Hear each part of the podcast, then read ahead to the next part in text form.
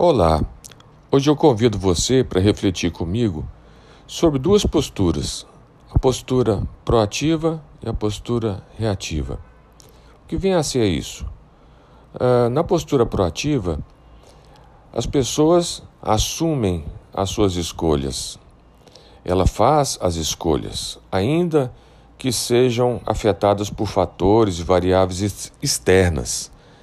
Na postura reativa, as pessoas não assumem as suas escolhas. Elas encontram sempre um motivo externo. Ah, foi o trânsito, foi o tempo, foi aquela outra pessoa, e assim ele reage àquilo que aconteceu e não assume a responsabilidade pelo ocorrido. E aí vamos citar um exemplo simples de coisas corriqueiras. Ah, uma reunião é marcada 18 horas, horário de grande movimento no trânsito que afeta o deslocamento por qualquer meio de transporte nas grandes cidades.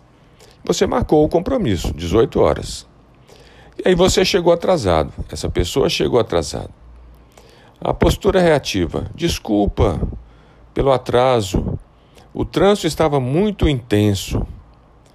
Postura proativa, me desculpa pelo atraso, eu escolhi é, realizar algumas ações que eram prioritárias. Por isso, eu me demorei um pouquinho mais para sair, mesmo sabendo que o trânsito era intenso, e me atrasei. Não vai acontecer novamente. Qual a diferença dessas duas posturas? Que na postura reativa, a pessoa se coloca como vítima. E como vítima, ela tem menos campo de ação.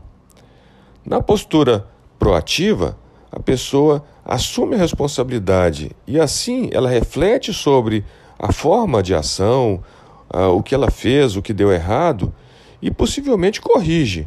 E ela tem mais campo de ação, são escolhas. Ela se conscientiza que são escolhas que ela tomou que levou àquela consequência.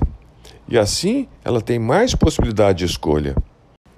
Dois exemplos de situações com postura reativa postura proativa. Não consigo lidar com meu chefe, postura reativa. Eu estou modificando minha forma de agir para lidar melhor com meu chefe, postura proativa. Não consigo encontrar emprego, pois o mercado de trabalho está muito restrito, postura reativa. Estou buscando melhores qualificações para conseguir me colocar nesse mercado tão competitivo, postura proativa. A postura proativa, sem dúvida, é mais favorável para as organizações, para os casais, para as famílias, para as pessoas. Mas é um exercício diário. É, é preciso sempre estar buscando a postura proativa das pessoas e de si próprio. Anocaiado para Inove Solutions. E ainda, uma pessoa não é sempre reativa e nem sempre proativa mas pode ser feito um exercício diário para que nos tornemos mais ou predominantemente proativos. O líder pode favorecer isso e cada um de nós tomando a consciência da nosso, do nosso papel nessa escolha. Arnaud Caiado para Inove Solutions.